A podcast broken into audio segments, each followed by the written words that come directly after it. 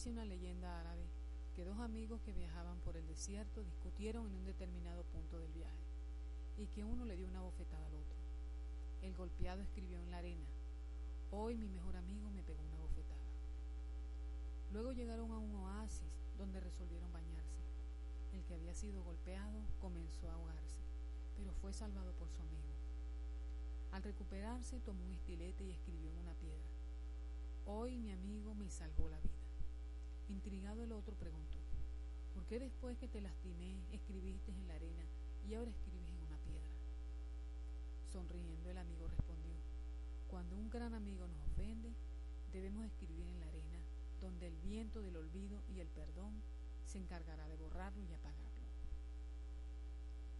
Cuando nos pase algo grandioso, tenemos que grabarlo en la piedra de la memoria del corazón, donde viento ninguno